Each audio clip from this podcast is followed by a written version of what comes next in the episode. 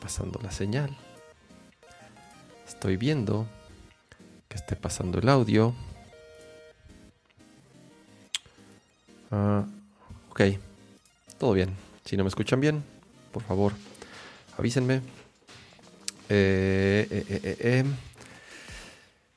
Bienvenidos a un episodio más de Nerdcore Podcast, este show de tecnología, gadgets, videojuegos, la muerte de Twitter y todo lo que un geek le pueda interesar. es un programa especial porque estoy yo solito. Es un programa raro porque no iba a haber programa.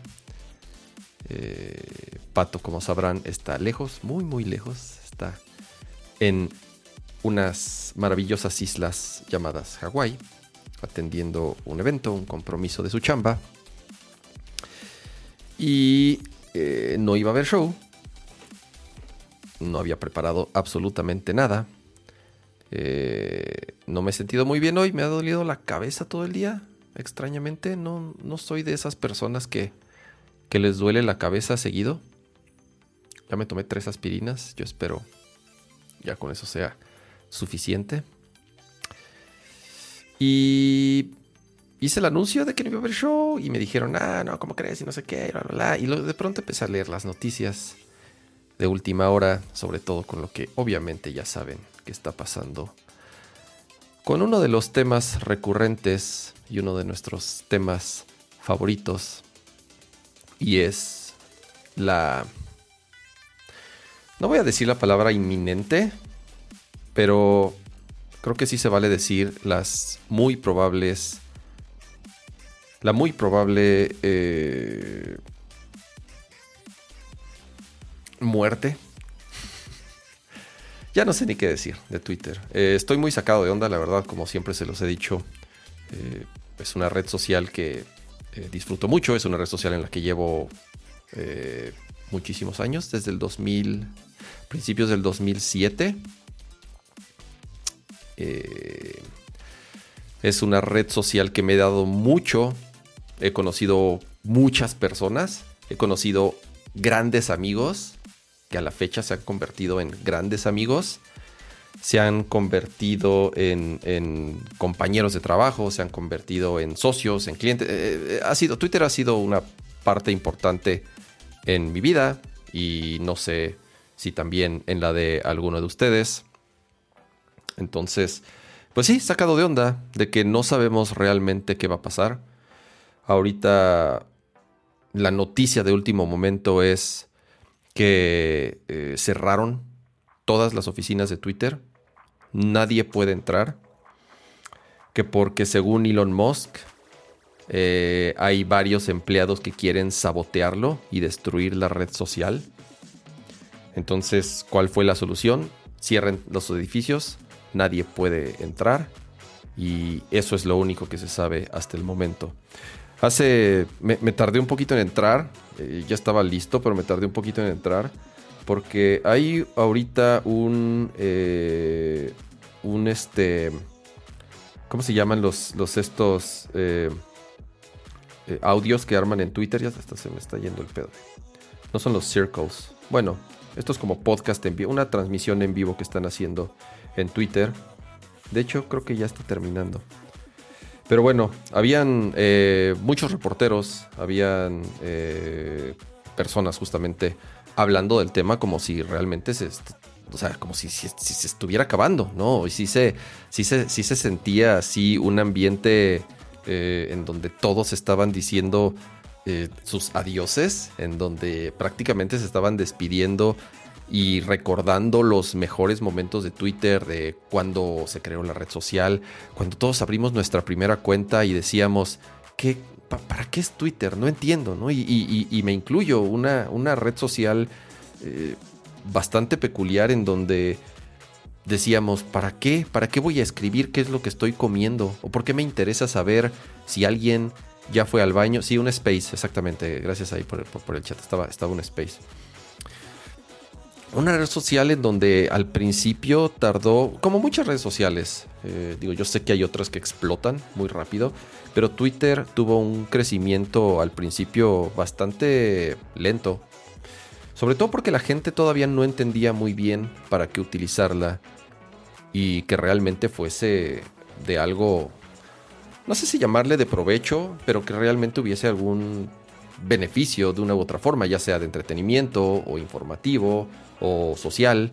Y justo fue el informativo. Siempre lo platicamos. Twitter se convirtió en el medio más importante y el más rápido para dar una noticia. Si te enterabas de algo era porque en Twitter lo leíste. Si te sucedió algo o alguno de los medios o algún eh, todos los gobiernos de cualquier país que me digas tienen presencia en Twitter y cualquier situación la, comunicaban de inmediato en Twitter. Políticos, presidentes, artistas. Era el único lugar, eh, ni siquiera, porque ni siquiera en Facebook, ni siquiera en otras redes sociales de antes, ya no digas MySpace o, de, esas que estuvieron antes de Twitter.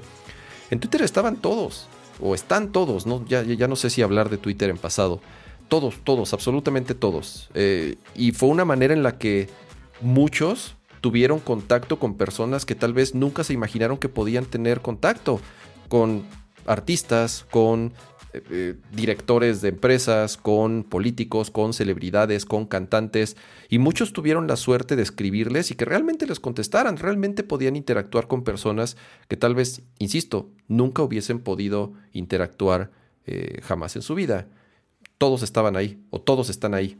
Regreso a lo mismo, no, no, no, no. no. Esperemos eh, esto sea. Yo no. Yo no quiero que Twitter se muera. es lo último que quiero. Preguntan a dónde nos vamos. No, no, no hay. No sé a dónde.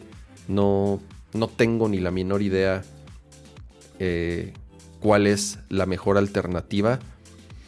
Como dicen, Mastodon no, no creo que Mastodon sea la solución. Regresar a Facebook, no, no, para nada. No creo que eh, Facebook sea la solución. TikTok, mucho menos.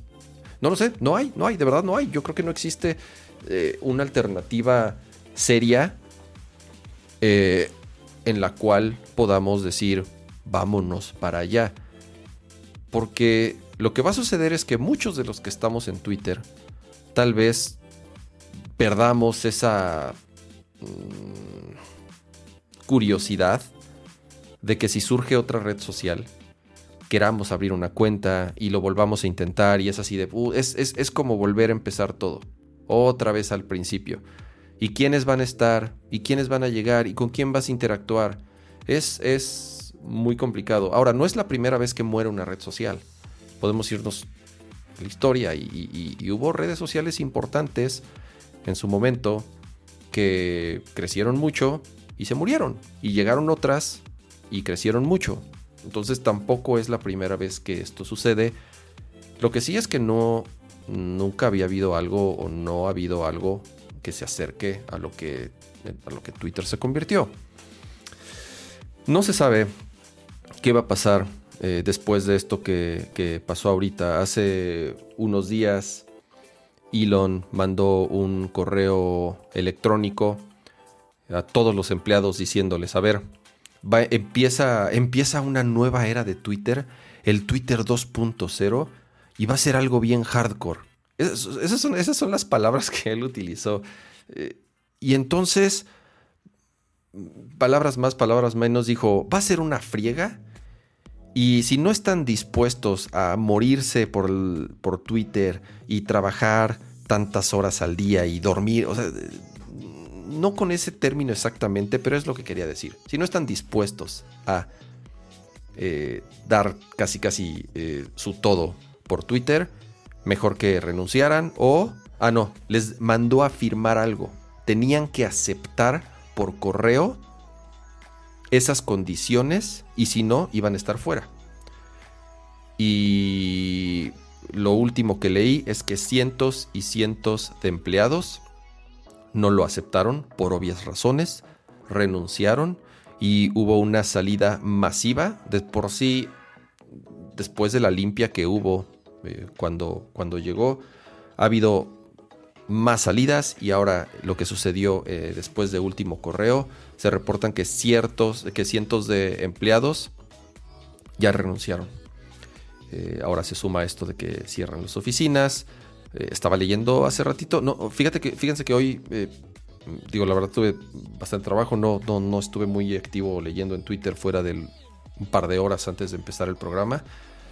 Eh, pero estaba leyendo que estuvo caído un buen rato. No sé, no sé si esto sea cierto, honestamente. No, no, no sé si, es, si, estuvo caído eh, Twitter, pero por lo menos el, el, ratito ahorita, digo, de dos horas para acá que, que, he estado leyendo y para avisarles que, digo, que primero no iba a ser el programa y después de que sí lo iba a hacer. Pero ahorita, no sé, ahorita está funcionando mientras, mientras yo pueda seguir haciendo esto y, se siga actualizando y mientras yo y ustedes puedan seguir mandando tweets, la red social sigue. Eh, difícil. Estoy, la neta, como les decía, sacados de onda. Eh, por más que no soporto a ese güey, no quiero que, eh, mate a Twitter. Y si lo mata, pues ojalá se vaya, o sea, digo, no, no, no literalmente, pero eh, una pérdida de 44 mil millones de dólares, más la deuda que sacó, más los, bueno, más los préstamos que sacó, los intereses, las acciones que vendió de Tesla, las acciones que vendió de SpaceX para poder cumplir su capricho y su berrinche y su juego. Ojalá le cueste caro. Ojalá digo no no no le deseo mal a los empleados de sus otras empresas, pero no sé, a lo mejor tiene que vender sus otras empresas, a lo mejor tiene que vender más acciones, a lo mejor puede perder eh, el control de sus empresas. ¿Por qué? Porque se metió en un verdadero problema por un berrinche. Porque eso fue. Fue un berrinche, fue un capricho. Eh, no le gustó que le dijeran qué podía hacer y qué no podía hacer cuando se convirtió en accionista de Twitter. Y entonces dijo, oh, pues entonces compro todo. Y vean lo que está pasando. Han perdido cientos y cientos de anunciantes, que era el ingreso principal de Twitter. El chistecito de eh, Twitter Blue le salió mal ya lo dieron de baja el servicio, duró un día, un día y medio. Eh, como dice César, qué listos los ex dueños de Twitter, sí, así es. Eh, vendieron un problema. Twitter siempre fue un problema, desgraciadamente. Twitter siempre fue un producto que nunca tuvo un liderazgo adecuado, que nunca tuvo un crecimiento eh, que, de una u otra forma una red social debe de tener para poder mantenerse y para poder, eh, ya sea en valor de mercado y en venta de publicidad, porque es de lo que se mantenía, de venta de publicidad y de inversionistas. Pero desgraciadamente Twitter nunca supo este, desarrollarse y crecer con el potencial que yo creo que muchos le vimos y por algo tanta gente y tantos estuvimos ahí durante, durante tanto tiempo. Entonces, los, los, la, mesa directiva y los inversionistas, a todos los que estaban ahí en Twitter, cuando llegó Elon y ofreció esa cantidad, pues, o sea, ni siquiera, yo creo que eh, medio dijeron, lo vamos a pensar, pero, pero para nada. O sea, lo único que pensaron de inmediato fue, puta, por fin me voy a deshacer de este problema llamado Twitter y además me voy a hinchar las bolsas y mis cuentas bancarias para, digo, de por sí es gente que sinceramente no tenía, no es que tuviesen problemas económicos, pero bueno, van a tener muchísimo más dinero y recursos para poder invertir en otras compañías o en hacer lo que cada quien se le, se le eh, hinche su gana. Y vendieron el problema, vendieron el problema en, en 44 mil millones de dólares. Y ahora este problema es de Elon y pensó que iba a ser muy fácil. Ustedes si han leído sus tweets se han dado cuenta que eh, rápido se dio cuenta en el problema que se metió. Entonces, no sabemos. No sabemos si al rato, mañana, en una hora, en una semana, seguirá viva esta bonita red social que, de nuevo, a mí me dio mucho y me sigue dando mucho y yo espero me siga dando mucho. No quiero ser pesimista, pero yo nunca había visto algo, nunca había visto algo, una caída tan estrepitosa y escandalosa. Jamás en mi vida había visto algo que con el cambio de dueño de un momento a otro, en cuestión ya ni de días, en cuestión de horas, se haya convertido en un problema y en una casi catástrofe, como lo que sucedió, eh, lo que hemos visto las últimas semanas. Jamás, jamás. Yo no, sé, no, sé si exista otro, otro, otro ejemplo en la historia y por, más que he leído este, eh, eh, historias de, de startups en Silicon Valley, de compañías, digo, sí, sí ha habido obviamente em, empresas que se han ido a la quiebra, pero pues es, ¿no? En muchos años son caídas que medio te las vas imaginando por X o Y razón, pero yo jamás había visto algo como lo que está sucediendo con Twitter. Entonces, pues con eso quería empezar el programa. Eh, quería eh, quitármelo de encima. Sigue, sigue aquí el space que les decía. Hay casi 16 mil personas escuchando.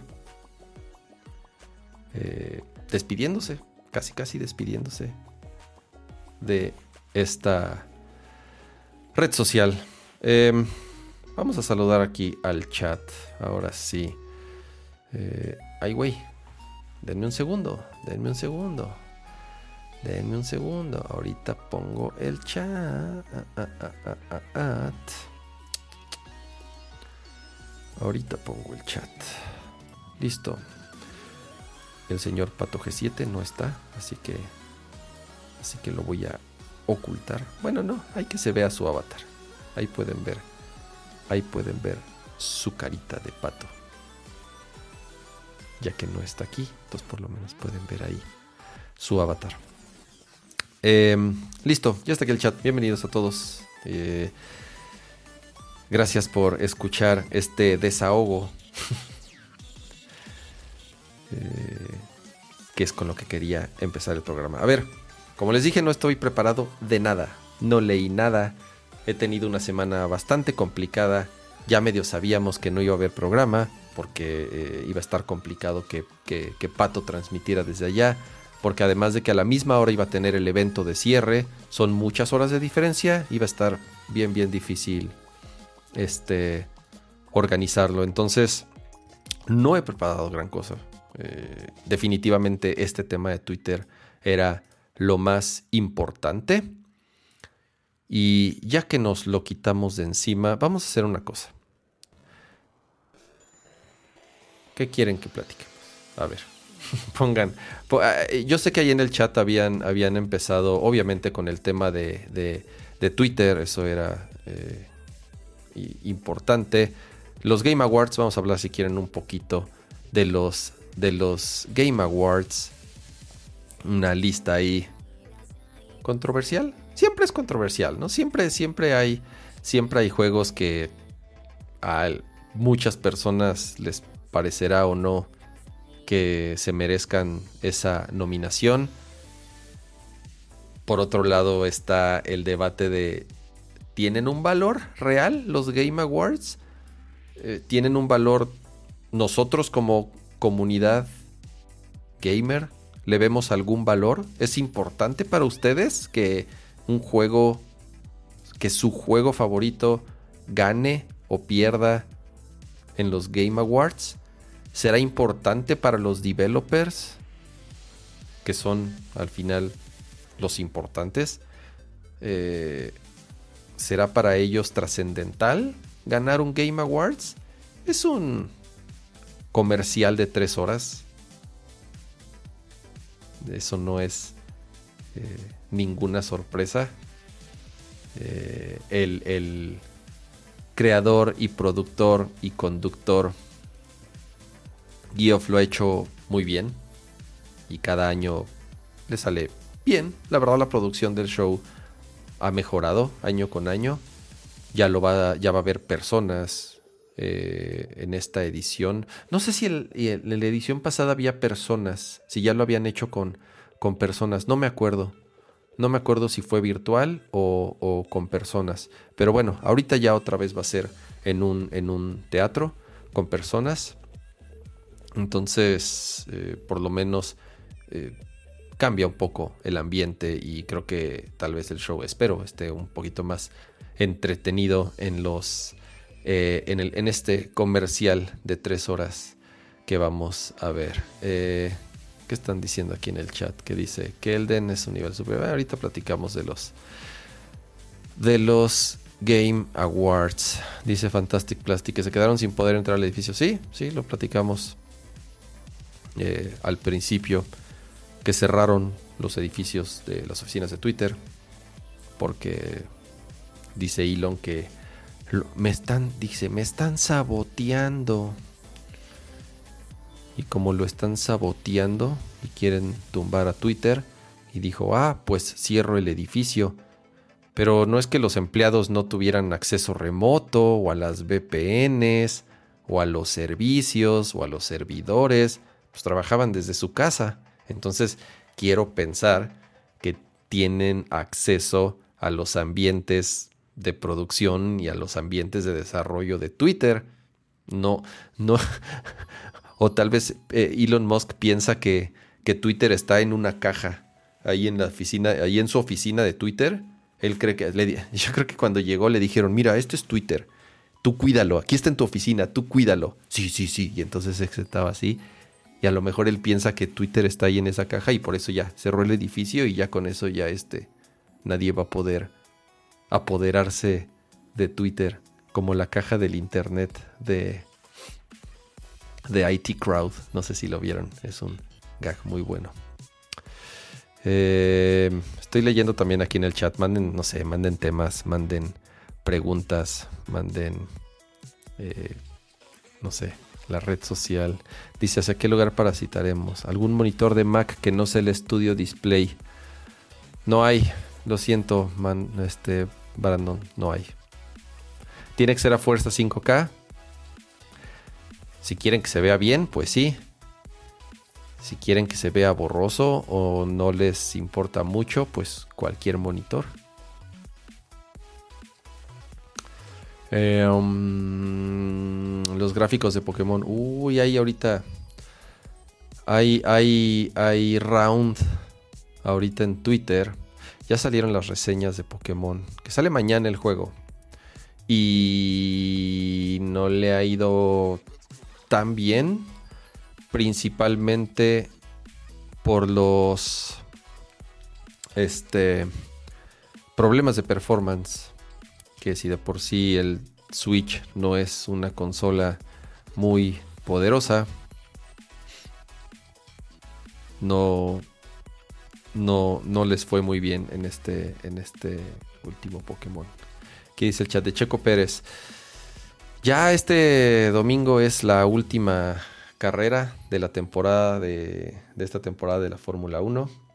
Y lo que está en juego es el segundo lugar. El segundo lugar, eh, digo ya, como, si, si siguen la Fórmula 1 sabrán que Max Verstappen ya se coronó campeón hace ya un par de, de carreras, ya no había forma de que le quitaran ese campeonato. Pero lo que está en juego es el segundo lugar. Y hubo un poco de drama en la carrera pasada porque había oportunidad de que Max dejara pasar a Checo en la última vuelta y así pudiese ganar un par de puntitos adicionales que, le, que pueden ser la diferencia eh, para poder asegurar el segundo lugar. Y porque así se han definido muchos, digo, eh, no se vayan muy lejos, el, el, campeonato pasado se definió todo en la última carrera. Eh, campeonatos de, constructores se pueden definir por un punto, literal. Entonces, a pesar de que ya también Red Bull ganó el, campeonato de constructores, puede eh, ser Checo el segundo lugar general, que está peleándolo eh, con este Charles Leclerc de Ferrari. Así que va a estar buena esta última carrera. Ahí está, ya podemos hablar de, de Checo Pérez y de deportes para poder variarle un poquito a este eh, show sin guion. No tiene guion este show, no tiene un documento. Parecería que no tiene forma este podcast, pero Pato y yo, antes de cada emisión, eh, en el transcurso de la semana, tenemos un documento compartido en donde vamos agregando nuestros temas, vamos agregando de qué es lo que queremos hablar, vamos ahí acomodando un poco el orden o el ritmo que nosotros consideramos es el adecuado. Entonces, eh, digo, eh, este, parece que no, pero tratamos de darle un poquito de, forma a este, a este show. Que si alguien lo está viendo por primera vez, a decir qué chingados estoy viendo, porque este güey está hablando solo y, y, no, este, eh, no sabe ni, ni de qué es lo que va a hablar. Entonces, es eh, todo improvisado de última hora. Dice, ¿cuántas horas hay que dedicarle al Tactics Ogre? yo llevo como 20. Ya estoy... Llevo como el 60%, 70%. Lo que pasa es que yo ya me lo sé. Yo ya lo he jugado. Eh, este, a pesar de ser un remaster, es muy similar al que le dediqué muchísimas horas al de PSP. Eh, es un juego que tiene varios caminos y dependiendo de las decisiones que tomes cambia mucho el juego, cambia la historia, cambia los personajes a los que puedes reclutar. Entonces vale la pena eh, que cuando lo termines, lo padre de que cuando lo termines es te da la oportunidad de poder regresar, en, te, va mostrando las ramificaciones. Tienes, hay, una, hay una parte en el juego en donde te muestra todas las ramificaciones y los caminos, y los caminos que has tomado basado en tus decisiones. Y lo chido que cuando lo acabas es que te puedes regresar a esos puntos y entonces en vez de haber dado la misma respuesta, das la otra o tomas otra decisión y, se va por otro caminito. Entonces eh, es, es, aquí está. Tactics Ogre. Está un poco... Eh, tengo, tengo medio oscura la luz, porque como les digo, me duele mi cabecita, entonces eh, no, no, no, me puse mucha luz de frente a ver si eso, si eso ayuda. Pero bueno, este es Tactics Ogre Reborn. Ya platiqué de él un buen rato también el show pasado.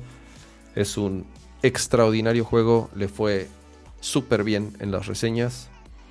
Eh, un juego de tácticas. Eh, remake de este que está acá. Este es el original, este es el de PSP. Que fue que este también es un remake de un, del Tactics Ogre de Super Nintendo. Entonces, este es el, la tercera versión. Esta es la tercera versión de Tactics Ogre. Eh, y se los recomiendo muchísimo. Mira, creo que por primera vez comparo así. Las cajas de PSP y de Switch son casi iguales. Es un poquitito más enanita la de la de Switch. Según puse música de fondo, pero no sé si se escucha la música de fondo. Avísenme si se escucha la música de fondo o si le subo o si le bajo. Eh, Ah, ya sé que les puedo platicar. A ver si lo tengo por acá. A ver, aparte yo ya me brinqué a videojuegos. Así es, sin, sin preguntar ni nada. No sé qué otros temas de tecnología hay por ahí. También está lo del buen fin. Si quieren, ahorita platicamos de lo del buen fin. No sé si quieren algunas recomendaciones. Hay, eh, precios interesantes ahí de algunas cosillas que he visto. Yo ya obviamente aproveché el buen fin y compré algo que según mi esposa dice que no debía haber comprado, pero bueno. ¿Qué se le va a hacer? Me llegó este. Eh, esto, esto es aparte. Este es, una consola que se llama Playdate. Aquí está, Playdate. ¿Y qué es el Playdate? Es una portátil diseñada por una compañía que se llama Teenage Engineering y es una empresa que ya tiene varios años diseñando y vendiendo principalmente equipo de, de música, sintetizadores, secuenciadores, venden una bocina. Ellos son también los que diseñaron los audífonos de Nothing. Seguramente los ubican, ya también hemos platicado de ellos aquí en el show. Ellos diseñaron el hardware en conjunto con Panic. Panic es una es un estudio norteamericano eh, famosos por hacer software de Mac ya desde hace muchos años. Uno de los una de las aplicaciones más famosas que tienen ellos se llama Transmit. Es un cliente de FTP. Si son maqueros seguramente lo conocen. Es, muy famoso. En algún momento tuvieron otras aplicaciones como Candybar. Eh, tienen una aplicación para programar. Bueno, es, es, un editor de código que se llama Coda. También muy, muy bonito. Es una, es una empresa que tiene muchos años haciendo software de Mac. Y de unos años para acá empezaron también a producir videojuegos. Ellos produjeron este Firewatch, también un juego que, hizo mucho ruido. Y después también produjeron The Goose Game, el del ganso. Eh, el del ganso que nada más iba ahí jodiendo gente. Eh, y supongo, bueno, no supongo, les fue muy bien con estos dos juegos, tanto con Firewatch como con el juego del ganso y les entró la curiosidad y la cosquilla de hacer su propia consola de videojuegos. Ellos tienen una serie de podcasts, búsquenla, eh, búsquenlos ahí en su cliente de podcast, eh, busquen los podcasts de Panic. Y tienen una serie en donde explican y platican y cuentan toda la historia del Playdate, cómo se les ocurrió, cuáles eh, eran de cierta manera las ideas que tenían de qué es lo que querían hacer, los problemas que tuvieron a la hora de diseñarla, de mandarla a fabricar, las broncas que tuvieron con la producción, eh, los viajes que tuvieron que hacer a China. Es, es, es una historia bastante padre de varios años. Imagínense el tiempo que para una empresa que jamás en su vida había hecho un hardware, eh, desde cero lo hicieron Empezaron las preventas, les fue muy bien. Y sí, tal vez tardó un, poquito más de lo planeado. Y además vendieron más de los que ellos tenían pensado. Pero bueno, por fin salió el, Playdate. Los primeros, los primeros en comprarlo. Lo padre es que además del Playdate, eh, te venía con esta funda. Y ahorita, ahorita de todas formas se los voy a poner. Mira, aquí está. Este es, este es el, este es el Playdate. Voy a, a ver voy a hacer algo. Voy a poner. Miren, si abro una ventana así en blanco, ahí está. ya mi monitor me alumbra. Este es el Playdate con la funda. Y ahí está. Ahí se abre. Como pueden ver, ahí está ahorita el modo, la pantallita apagada. Eh, es magnética el protector. Pero a ver, vamos a quitarlo. Listo, ahí está ya sin, sin, sin, la funda. Em, la pantalla es, es monocromática y no tiene backlight. Entonces es una consola que solamente puedes jugar o de día o con, o con, o con una lámpara atrás. Twitter, Twitter, ¿qué? A ver qué pasa con Twitter. ¿Ya murió Twitter? ¿Por qué están diciendo que Twitter no, ahí está Twitter.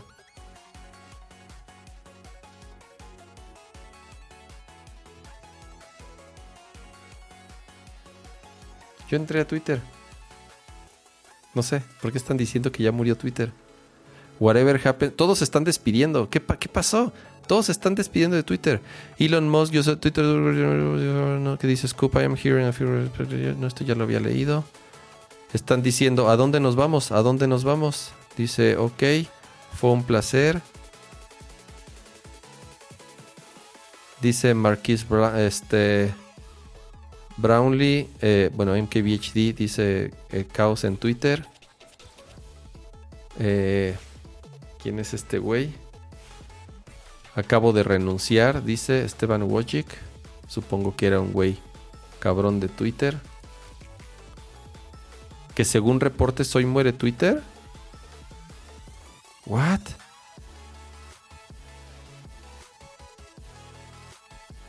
Holy shit, ¿es, es, real? Siento, siento, que se está acabando.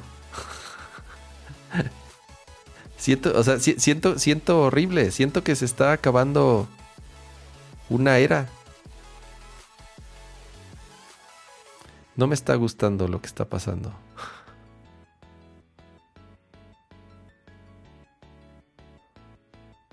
The fuck?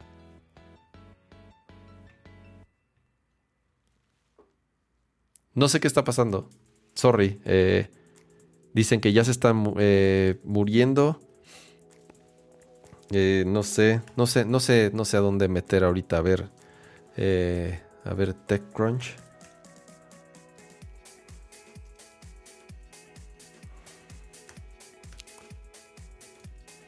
A ver, en TechCrunch ya están diciendo algo. Nada.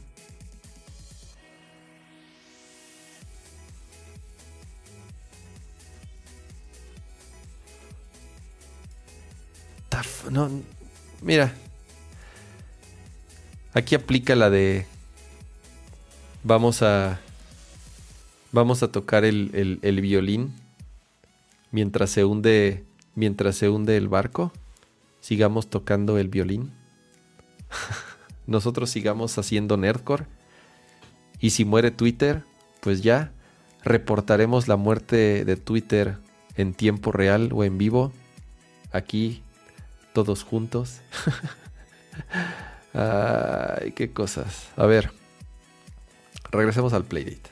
Voy a poner aquí mi toma grande. Ahí está para que se vea bien el Playdate. Eh, como les decía, es una pantalla monocromática. Solamente tenemos dos botones, A y B, un D-pad.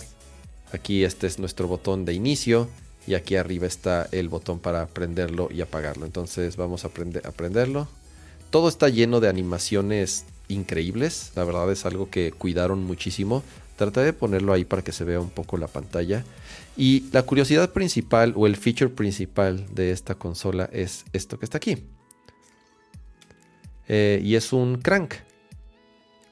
Y este se utiliza no solamente para, para controlar, mira, por ejemplo, pueden ver ahí que estoy controlando los diferentes juegos que ya trae. Pero también obviamente todos los juegos están hechos, o la gran mayoría de los juegos están hechos para aprovechar este, esta, este crank, esta manivela. Eh, la curiosidad, una, otra también de las curiosidades principales es cómo se distribuyen los juegos. Cuando la compras, te vienen dos juegos. Y mes a mes te liberan un juego más que automáticamente se descarga en la consola. Por ejemplo, yo ahorita me acaba de llegar. Eh, tardó. Yo estuve en la segunda ola de preventas. Hace, ya ni me acuerdo, hace mucho tiempo. Pero me acaba de llegar. Bueno, le llegó a un amigo en, Estados Unidos y ya eh, me hizo el paro de mandármelo a mí. Y entonces nada más tengo dos juegos. Y el mes que entra me van a dar otro juego más y el mes que entra otro juego más y son 12 juegos. Es un año completo lo que incluye la consola cuando la compras. Ahora, tienen un software de desarrollo súper amigable, ya sea de aplicación nativa y también tienen una versión web. Ustedes se pueden registrar y el SDK es eh, eh, libre y todos, bueno, pueden crear juegos para el Playdate y los pueden subir a la tienda de Playdate. Tienen una tiendita que está llena de creaciones, unos que cuestan, otros que son gratuitos y eh, obviamente de, personas que han hecho los juegos para Playdate y los han subido ahí a la, plataforma. Los dos juegos que vienen instalados es este que se llama, eh, ¿cómo se llama? Algo Birdie, Casual, Casual Birdie y eres un, eres un, eres un fotógrafo de aves. Y entonces, ah, voy a ver, va, a estar medio difícil ahí que... A ver, vamos a ver si puedo, si puedo jugarlo así un poco y que se vea, porque además obviamente el pedo de la pantalla es que va a ser muy difícil. Ahí está. Eh, y es como un RPG. Eh, ahí pueden ver. Mm, madre, está medio difícil. Ah, ahí. Y el chiste es que tienes que ir tomando tomando fotos a las aves. son juegos bien raritos, ¿eh? Todos son juegos raritos.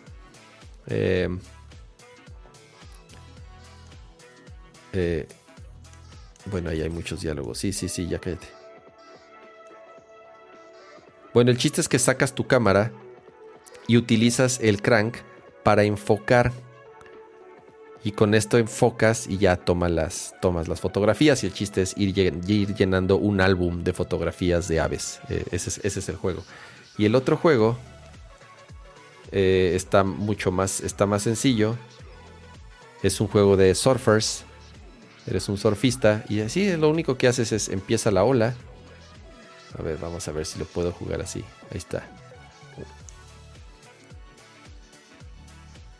Y entonces no va a estar imposible. Ya morí. Tienes que ir controlando al surfista dependiendo de cómo venga la ola y vas haciendo acrobacias. Este es el, el Playdate. Como les digo, una, una curiosidad, honestamente, eh, que tiene comunidad. Hay bastantes developers que han hecho jueguitos para este. Uno de los más famosos es uno que hizo el creador de eh, Katamari Damachi. Él hizo un juego para, para, para Playdate. Y es más, yo lo veo más como un, un ítem de colección. Sí, una curiosidad que te puede entretener de vez en cuando y que estaría bueno. La verdad no me he metido a la tienda a ver todos los juegos que hay. Yo lo vi más como un, un artículo de, de colección. Pero bueno, este es el, Playdate, si no me equivoco, cuesta, eh, ahorita que están preguntando, creo que cuesta 100, 179 dólares. A ver. Playdate. Vamos a ver, mira, aprovechamos, vamos a poner aquí esta pantallita. Ah, mira, me veo muy pequeño.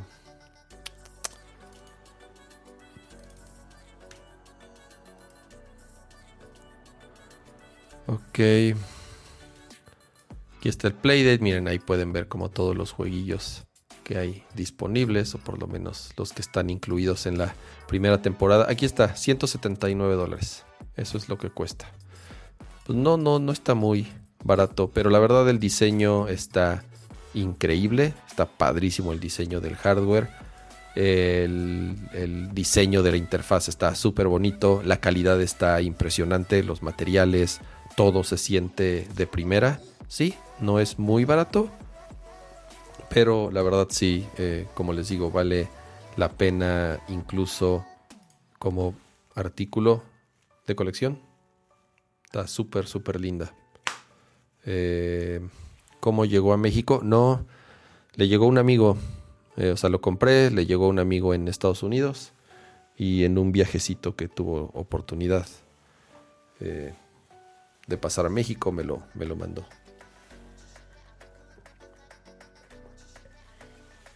Dice Enrique, está padre, pero siento que sí necesita el backlight. La verdad, el, el backlight hubiera hecho una gran diferencia. Tal vez lo hubiese, bueno, no tal vez, eh, lo, hubiera subido el precio.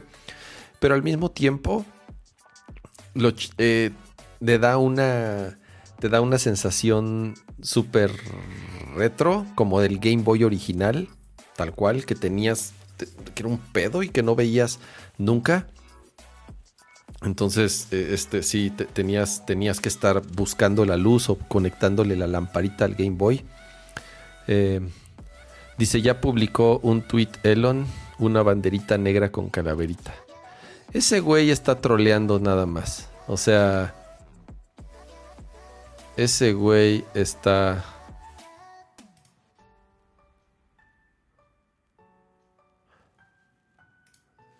Ese güey trolea. O sea, hace dos minutos acaba de publicar Twitter, o sea, una tumba con el logo de Twitter. Eso es, o sea, ese güey acaba de publicar un, meme de Twitter muriendo y otro, el, meme del, que está el güey así en la tumba, pero también es Twitter. Ah, hoy es la primera vez que veo estás haciendo Nerdcore con AirPods. Sí, porque ahorita no estoy escuchando. Es más, ahora que lo pienso, no necesito los audífonos porque no estoy hablando con nadie. Los estaba los estaba utilizando para escuchar la música y para escuchar a ver si estaba saliendo el audio a eh, el stream pero ahorita que no estoy hablando con nadie, más que con ustedes y conmigo mismo, no necesito audífonos. Listo. Ah, se siente raro, ¿eh? Hacer, hacer, hacer nerdcore sin, sin, sin audífonos. Dice, era para mantener la temperatura de las orejas. estaría bien chingón.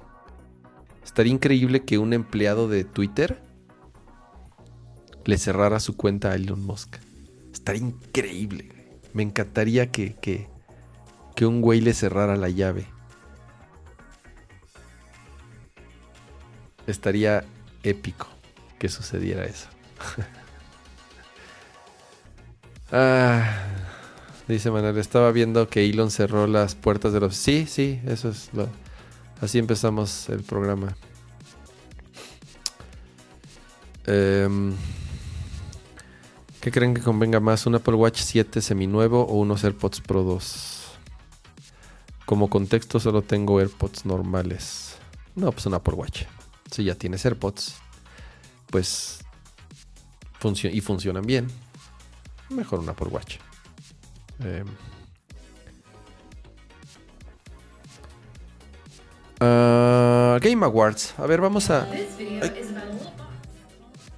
Cabrón, espérenme, espérenme, espérenme, espérenme.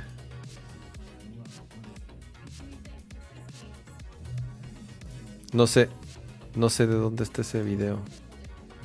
No sé, no sé en dónde se está reproduciendo ese video. Mm, mm, mm, ya lo vi. Ya lo vi. Listo. Era aquí, en la otra ventana. Ya. Ah, a ver si es cierto lo de Yuji Naka. ¿Por qué arrestaron al creador de Sonic?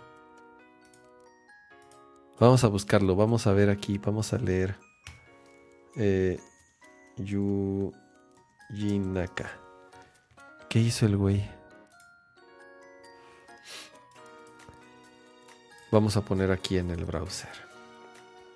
Uh, uh, uh, browser, browser, browser. Listo. Ay, güey.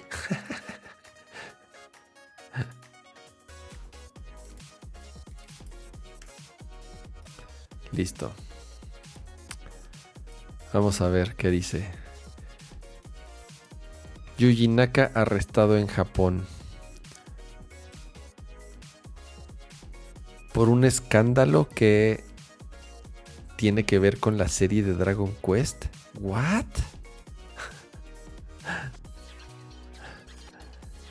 Eh, en las últimas 24 horas, eh, varias personas en Japón, incluyendo Square Enix, incluyendo empleados de Square Enix, han sido arrestados por haber compartido información eh, relacionada a Dragon Quest incluyendo al legendario, legendario diseñador Yuji Naka.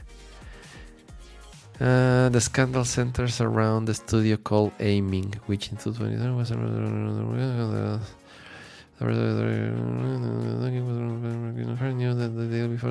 Ah, sabían, sabían de cierto trato que se iba a hacer eh, y entonces compraron acciones con información privilegiada y eso es ilegal, eso es ilegal en, muchos países. si tú tienes acceso a información privilegiada, sobre todo cuando hay una adquisición de una empresa o una o, que va a salir a eh, algún producto nuevo. Eh, eh, tú no puedes, si tú tienes información que sabes que va a afectar el valor de acciones, porque tuviste acceso y haces movimientos bursátiles, compra-venta de acciones, eso es súper ilegal. Y eso es lo que está pasando. Naka fue arrestado en el distrito de Tokio, en donde todavía continúan las investigaciones. Naka al parecer compró 10.000 acciones con un valor de 2.8 millones de yens o aproximadamente 20 mil dólares. Y eh, Sasaki, otro al que arrestaron, compró aproximadamente 188 eh, mil dólares. Ándenle. Pues ahí está. Yuji Naka. Arrestado por jugarle al Canelas. Muy mal.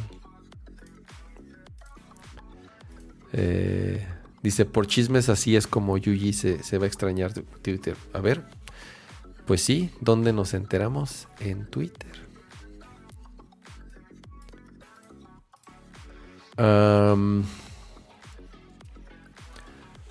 vamos a lo de los Game Awards ahora sí. A ver, ya tenía aquí la liga. Voy a volver a poner aquí el...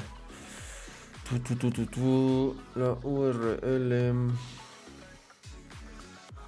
¿Dónde está? Acá. A ver. No vale la pena. No, a ver.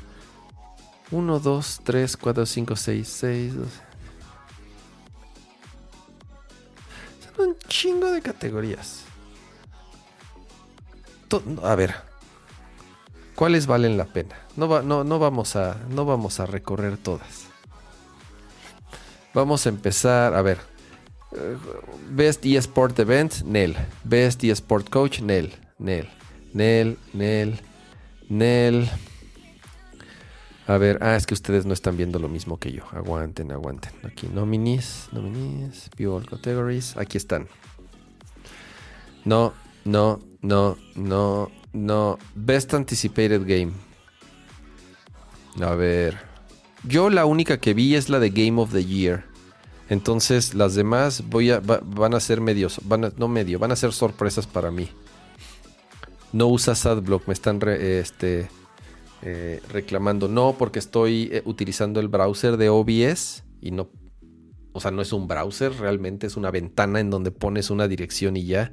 No, no, no puedo tener adblock en. Eh, Best Anticipated Game. Déjenme adivinar. Va a estar Zelda. ¿Por cuarto año consecutivo?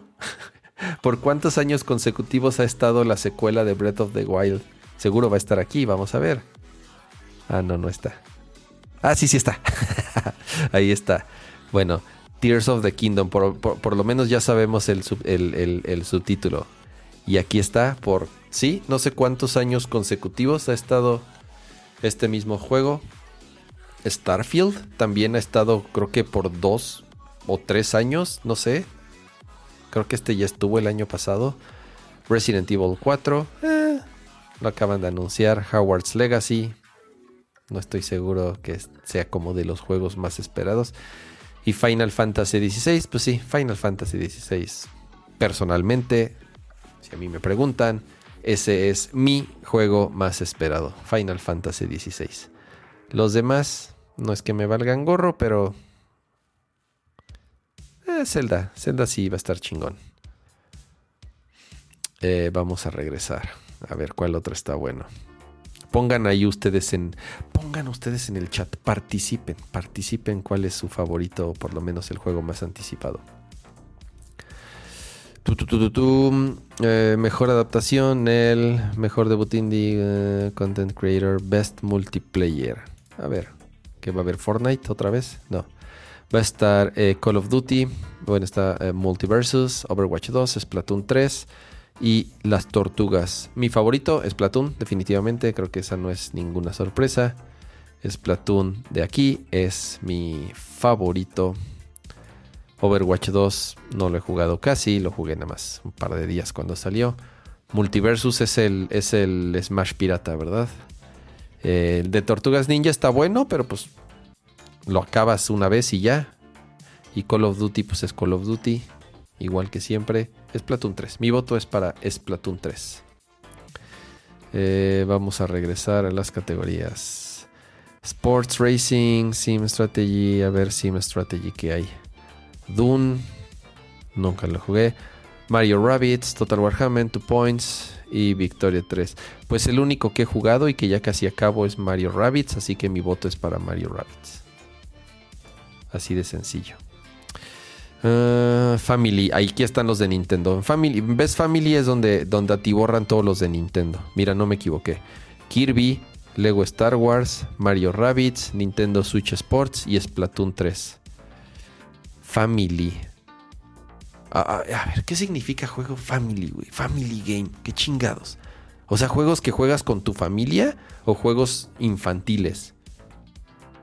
Kirby no lo juegas con tu familia, ¿o sí? Kirby es. Switch Sports.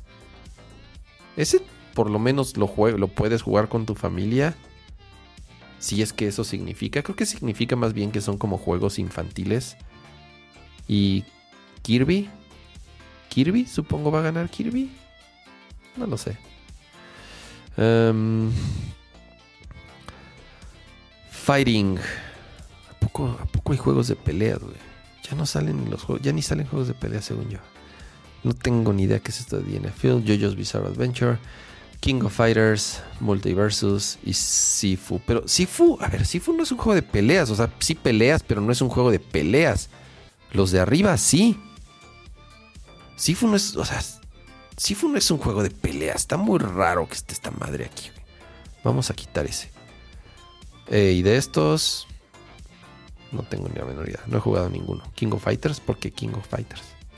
King of Brothers. Em, ah, ¿Qué otra categoría? Action. A ver, Action Adventure. Aquí es en donde me confundo siempre. Porque hay juegos que bien pueden estar en cualquiera de los dos. A ver, Action Adventure. O sea, nada más se inventan categorías para meter a todos los que quepan. Ese es el tema. El de las ratas, God of War, Horizon, Stray y Tunic. Se lo van a dar a God of War. Fácil. Y ahorita les voy a dar mi razón. Pero sí, se lo van a dar a God of War. Y después tenemos los de acción, que está Bayonetta 3. O sea, y de nuevo, cualquiera de los otros pudieron estar aquí y cualquiera que los que están aquí pudieron estar en el otro, no lo sé. Call of Duty, Neon White, Sifu y Tortugas Ninja. Ah, pues nada más he jugado Tortugas Ninja y Bayonetta. Me quedo con... He leído muy buenas cosas de Neon White. Muy, muy buenas cosas. La verdad yo no lo he jugado.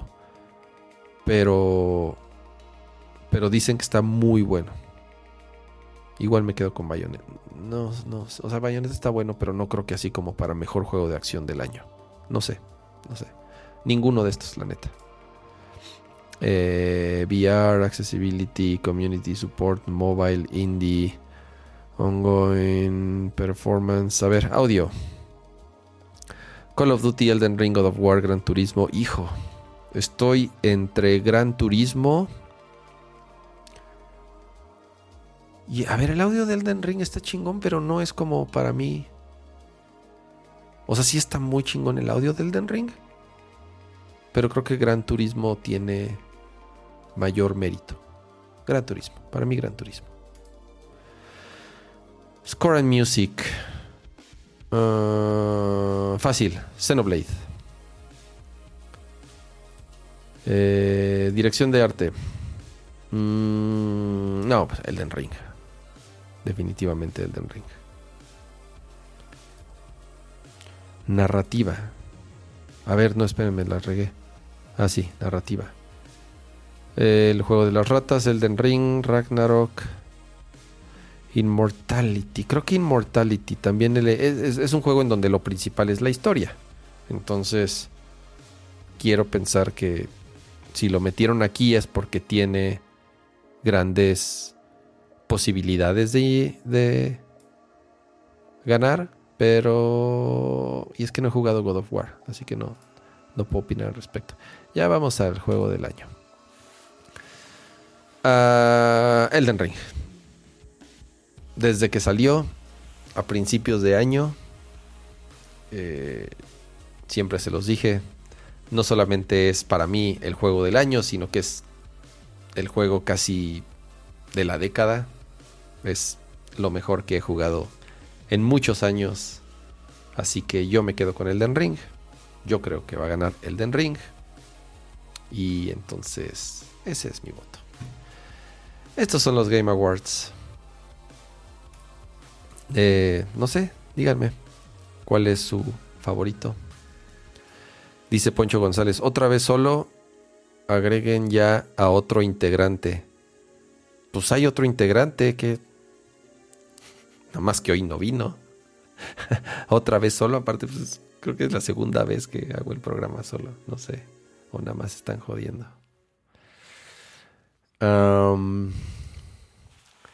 Dice Blue Sphinx, eh, God of War debe de ganar.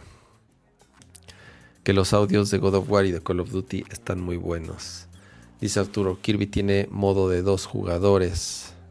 Juegos que te pueden ver tus papás, sí. Sí, yo creo que de eso tratan los... Por eso siempre meten ahí todos los juegos de Nintendo. Como es en el único... Eh, en la única categoría en donde comúnmente ganan. Porque en juego del año solamente cuando salga Zelda va a ser cuando va a ganar juego del año. Ahora, han notado, el otro día guardé una imagen y le iba a poner, pero ya no me acuerdo por qué la puse. De en los últimos 10 años, voy a ver si la encuentro. Eh, Voy a, voy a ver si la encuentro. Creo que ya la encontré. Aquí está, aquí está, aquí está. La voy a poner. Ah, vamos a regresar de nuevo al browser.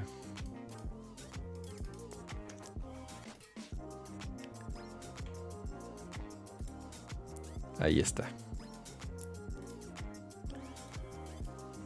En los, en los últimos 10 años de los Game Awards, ¿Saben cuántos nominados ha tenido Xbox como juego del año? Cero. Cero.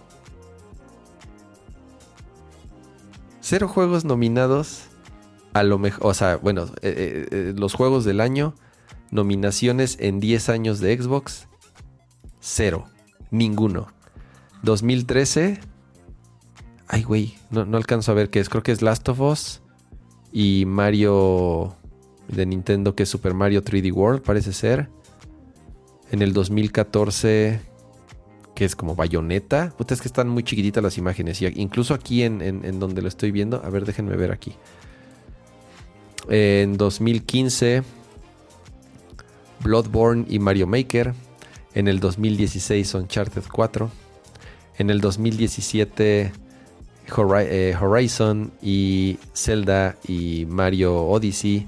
En el 2018 Spider-Man y no sé qué es lo otro, no se ve ni madres. Ah, God of War. En el 2019 Strundun y Smash. En el 2009, en el 2020 The Last of Us, Ghost of Tsushima y Animal Crossing. En el 2021 Ratchet Clank y Metroid. Y en el 2022 Ragnarok, Horizon y Xenoblade 3.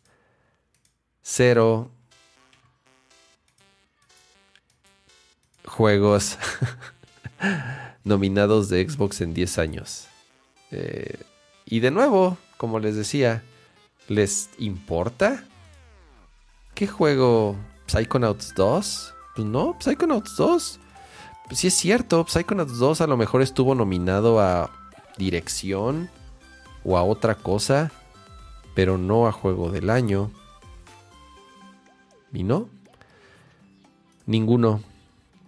Ningún juego exclusivo de Xbox ha estado nominado. A lo mejor cuando salga Starfield, seguramente Starfield va a estar nominado a juego del año. Quiero pensar si es que está bueno Starfield. A ver si Starfield no está. A ver si Starfield, que es su juego estrella, que gastaron millones y millones y millones de dólares por Bethesda y es a lo que le han apostado, no está como juego del año, pues entonces ya no sé. Eh, y es lo que les decía el show pasado. ¿Qué onda con, con, con, con Xbox? O sea, no. Eh, Dice, Psychonauts 2 estuvo nominado el año pasado. Ahí está, entonces, entonces esta gráfica miente. ¿Me están diciendo que en Reddit están mintiendo?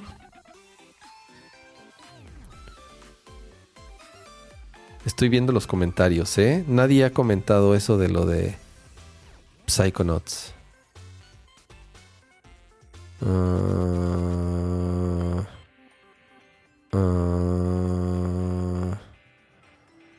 A ver, en la página de los Game Awards. No están los años pasados, ¿no? ¿Verdad? Rewind. 2021. Ah, solamente está el video.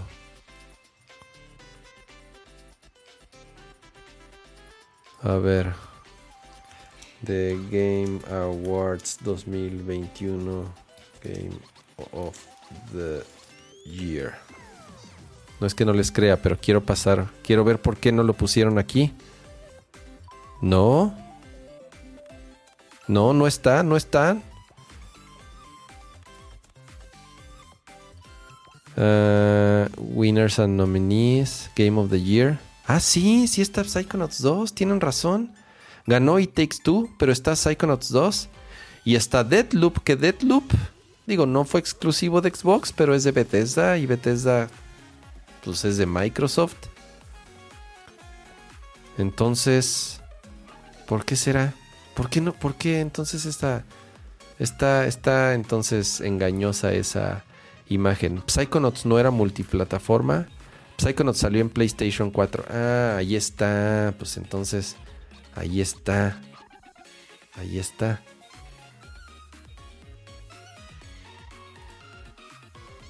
No es de Xbox exclusivo, es multiplataforma.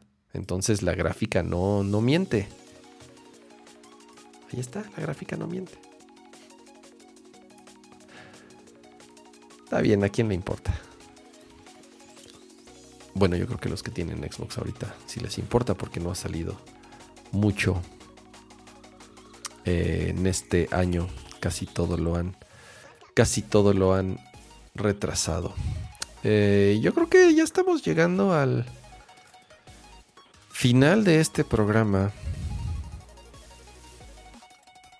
No sé, por lo menos los temas que se me habían ocurrido de último momento, como les dije. Todo iba a ser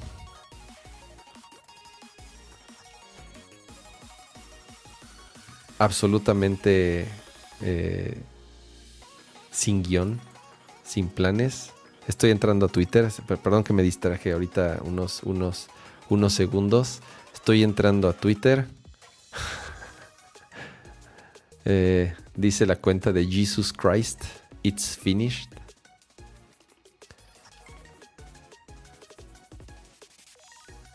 Eh, Estoy viendo twitters de gente despidiéndose. Sigo, sigo, sigo viendo mucha gente despidiéndose.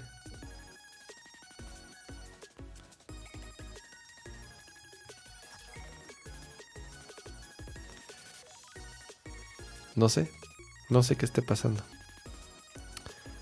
Por lo menos hoy, jueves 17 de noviembre a las 10 de la noche con 50 minutos hora del centro de México. Twitter sigue vivo.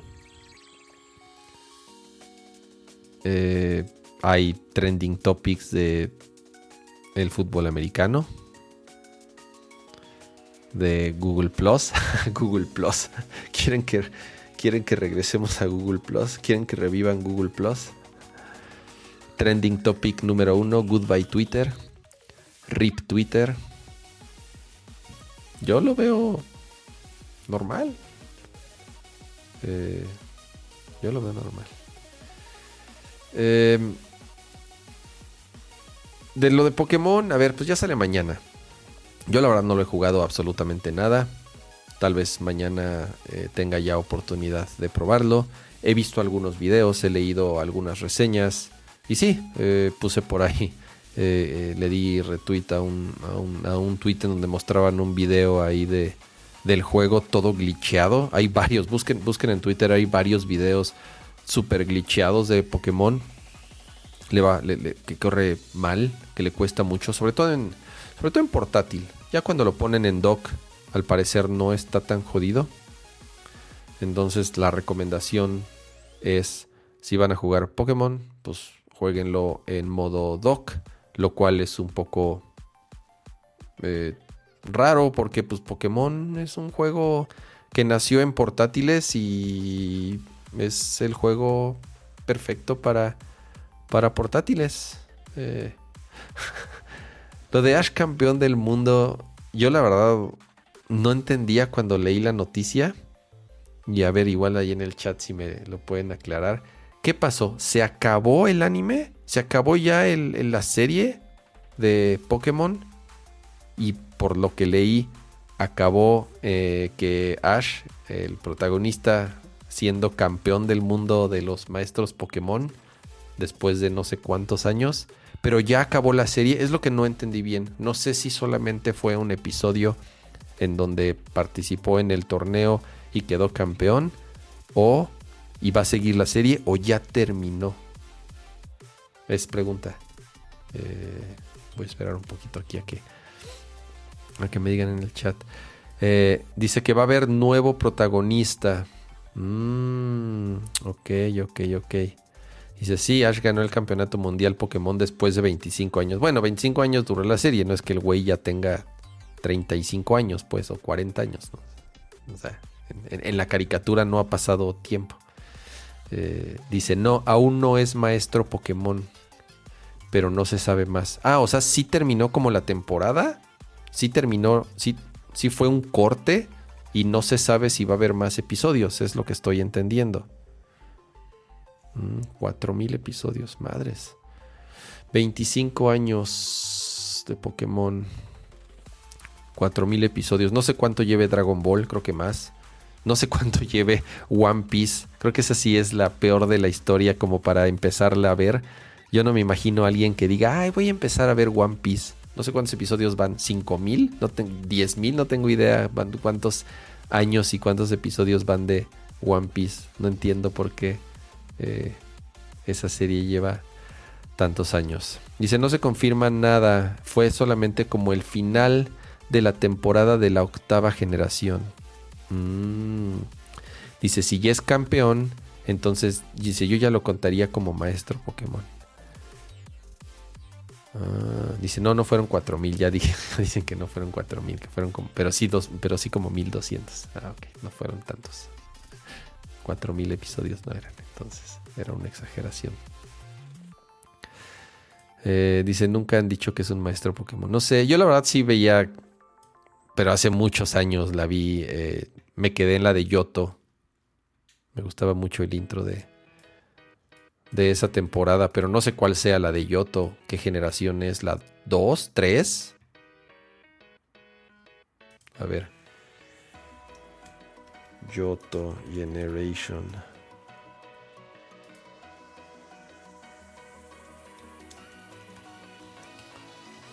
Es la. Uy, es la segunda.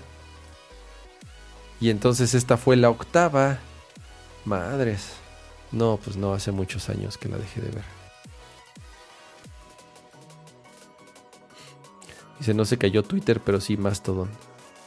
Pero que no el chiste de Mastodon es que no es. O sea, que no está como centralizada, sino que hay un chorro de servidores alrededor del mundo y que es como. No open source, pero. No sé. ¿Cómo es que se cayó? Se supone que ese era el chiste de Mastodon, que no se cayera porque no es un servidor corriendo Mastodon como tal.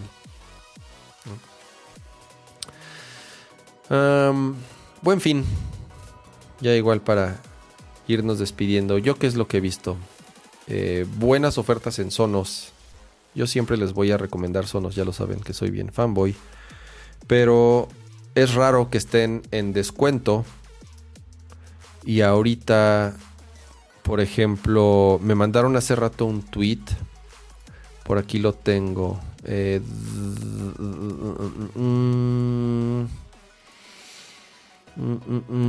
Robosuave me dice que en Costco compró una ARC, la Sonos ARC, como saben es la barra más eh, la más chingona que tiene Sonos, la más grande con Dolby Atmos, bla bla bla, y pagó por ella 13.199, lo cual es un gran precio.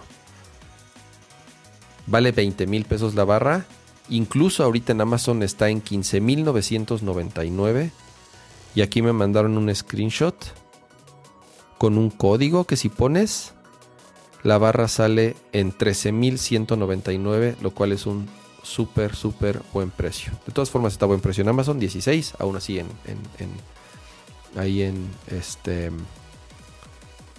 en costco.com.mx. Ahí la compró él, me lo pasó por Twitter muy buen precio. El subwoofer está, el grande, el subwoofer grande está en 14.399, igual vale 18.000. Eh, dice la que venden en Costco es la ARC SL. Está bien, ¿eh? La verdad. Bueno, yo no uso mis sonos como... Eh, o sea, la diferencia de la ARC SL es que no tiene micrófono. Es la única diferencia. Entonces no tienes los asistentes. Pero estoy seguro que todos tienen asistentes en su casa. Entonces uno más, uno menos. Yo honestamente no uso mis sonos por eh, eh, con los asistentes porque, porque ya tengo otros. Si ustedes no tienen y sería su primer asistente, pues igual ahí sí vale la pena. El sub mini no tiene descuento, pero pues bueno, es que es nuevo.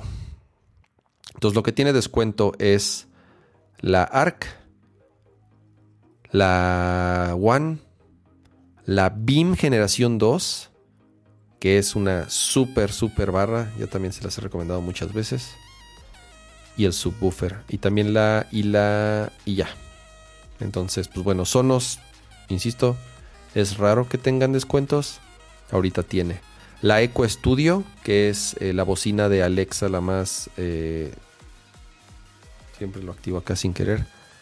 Igual la más, la más grande, igual tiene un descuento ahorita de 4.500 a 3.699 pesos. Tampoco está mal. para variar pantallas, televisiones, yo compré una. Compré una Sony OLED porque reemplacé la de mi recámara. La, de mi recámara ya era bastante viejilla. La de mi recámara era una OLED LG 1080p curva y 3D. O sea, imagine, es de las primeras OLED que salieron. Curva, 3D y 1080p. La verdad, muy buena. Eh, eh, no me puedo quejar. Pero ya, ya le tocaba actualizarse. Sobre todo porque era 1080p. Obviamente sin, sin HDR. Eh, tengo una Sonos Beam ahí, entonces no, o sea, mi pantalla no soportaba Atmos. Entonces ya, ya, ya, estaba muy viejilla. Eh, ya le tocaba actualizarse. Entonces me compré una Sony. Eh, dice Chequisesco, ¿recomiendas la LG C2 o la Samsung? Yo estaba entre una LG C2, pero ya tuve dos LG. Una LG creo que, bueno, sí les platiqué la historia aquí en Nerdcore. Me salió mala y me enojé mucho. Entonces ya no volví a comprar el G. me compré una... eh, lo que pasa es que Samsung, la OLED, según yo no ha llegado a México la OLED. Tal vez sí. Tal vez sí ya llegó a México la OLED de Samsung apenas. Eh, pero está muy cara porque es nueva. Y no es OLED, es, eh, es WOLED. Y sigue siendo una tecnología medio cara. Entonces estaba entre una LG C2 y la Sony. Me compré la Sony, la 80K. 55 pulgadas.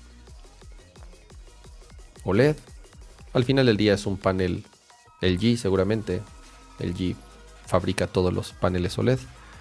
Pero me gustó mucho el diseño de la pantalla. Eh, tiene Google TV. Nunca había tenido una pantalla o una televisión con Google TV.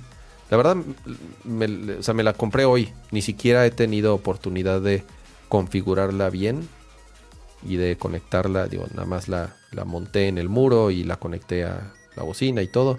Pero no he tenido ni siquiera oportunidad de, de, probarla. Entonces, eh, dice Yair, una, este, digo, eh, me pregunta Chesco si la LG o la Samsung. Pues creo que todas son buenas. En general, LG, Samsung y Sony son garantía. Dependiendo de qué tecnología es la que quieran, pues ya se pueden. Ya sea OLED, Sony LG, eh, o LG, Samsung QLED. Yo tengo una Samsung, una eh, QLED, una QN95. Muy buena me ha salido, la verdad me encanta también. Eh, pero nada se ve como una OLED. La Sonos Arc funciona con la LG C2, sí. Funciona perfectamente bien. Tiene salida de eARC, así se llama esa conexión de HDMI.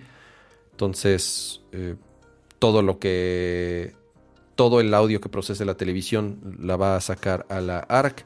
Y además eh, tiene soporte nativo de Dolby Atmos. Entonces, es, es un combo. Es un combo ganador.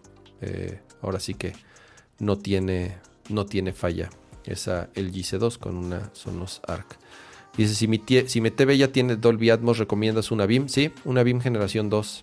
Tiene soporte para Atmos. Es, así yo tengo el, en mi recámara, es la, la, bueno, ahorita la Sony nueva con soporte de Atmos y una BIM generación 2. Y ahorita lo poquito que la probé, se escucha y se ve espectacular. ¿De qué marcas de TV nos, tenemos que alejar? Ah, eh, es que no, no, no podría decirles porque siempre he comprado, siempre he comprado de las tres mismas marcas. Sony, LG y Samsung. O sea, son las, yo como les decía hace rato, esas tres, esas tres son garantía. Sharp, en su momento tuve alguna Sharp, pero ya no existe. Entonces, ahorita cualquiera de esos tres, eh, no, no, no les veo ningún problema. De nuevo, dependiendo de la tecnología. Galaxy Watch 4. Nunca he usado un Galaxy Watch, honestamente. Entonces, no, no, no lo sé. Dice Chris, ¿cómo eh, recomiendas la Mac Studio? ¿Cómo te ha ido? Excelente, me encanta. Amo mi Mac Studio. Es la que estoy utilizando ahorita para transmitir. No nada más me funciona para transmitir, sino que también me funciona para, para trabajar y es vuela. Es un avión. Me encanta mi Mac Studio. Estoy súper contento. Entonces, eh, es una máquina que me va a durar muchos años. Y si alguien la compra, le va a durar muchos años.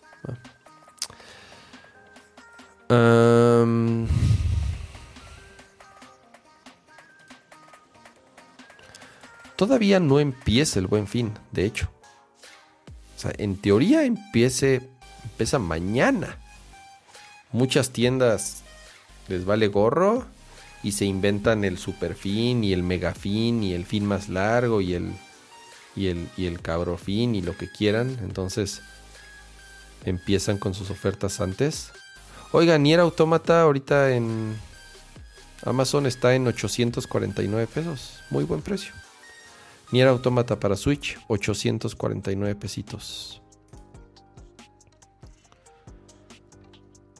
Así que, más bien, ya saben, entre hoy, mañana y el fin de semana o a las 12 de la noche, eh, podrán ahí checar en diferentes sitios, aunque ya muchos empezaron. Dice George, ¿ya arreglaste del Apple Watch? No, la verdad ya me, me desanimé, me siguieron escribiendo en Twitter que no voy a poder. O sea, que verdaderamente tienen problemas, que hay un relajo ahí con los sistemas nuevos, que no lo saben utilizar, que si lo activo, mi línea principal, o sea, la del teléfono, se va a medio joder. Entonces, pues sí me pasaron ahí algunos tips de personas que eh, me comentaron trabajaban ya sea en algún centro o en el corporativo. Y es, es, es, es algo que por lo que entendí, siempre han batallado, siempre han tenido pedos con, las activaciones de Apple Watch, pero ahorita con el cambio a 5G y con el nuevo sistema, todavía, todavía está, está peor. Em, yo creo que ya nos vamos. Eh, sorry por este show de último momento. Pero por lo menos platicamos un ratito y por lo menos eh, yo personalmente me desahogué con esto que está pasando de Twitter. A ver qué pasa mañana. Durante más de 10 años, más 12, 15 años, Twitter siempre es lo primero que abro en la mañana, lo primero que leo y es lo último que leo antes de dormirme.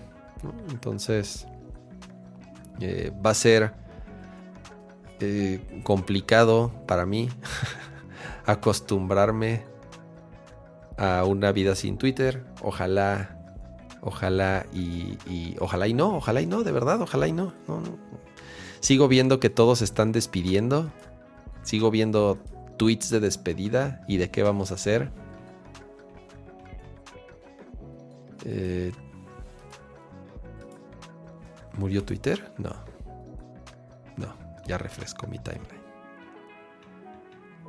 Ya me asustó mi ya, ya me había asustado porque no estaba refrescando mi timeline. Pero no. Mientras siga ahí, aquí estaremos. Em, dejen su like. Muchísimas gracias por haberme acompañado en esta edición express, no planeada, desorganizada y sin guion de Nerdcore Live. Eh, dejen su like. Muchísimas gracias por participar. Como dice Mario 493, eso, eso es, ese es el mejor consejo. No se endeuden a lo güey ahorita en el buen fin.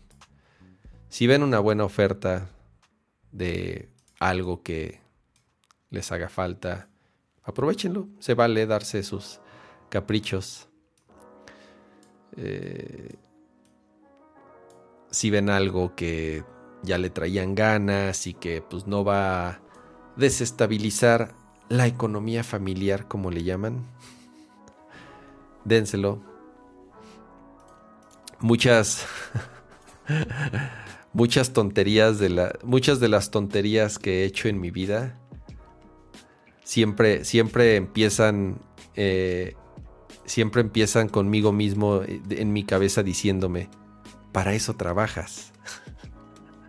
Te lo mereces y ese es el inicio de muchas estupideces que he hecho entonces espero no, no las cometan igual que yo de nuevo Gracias por acompañarme en esta edición de Nerco Live.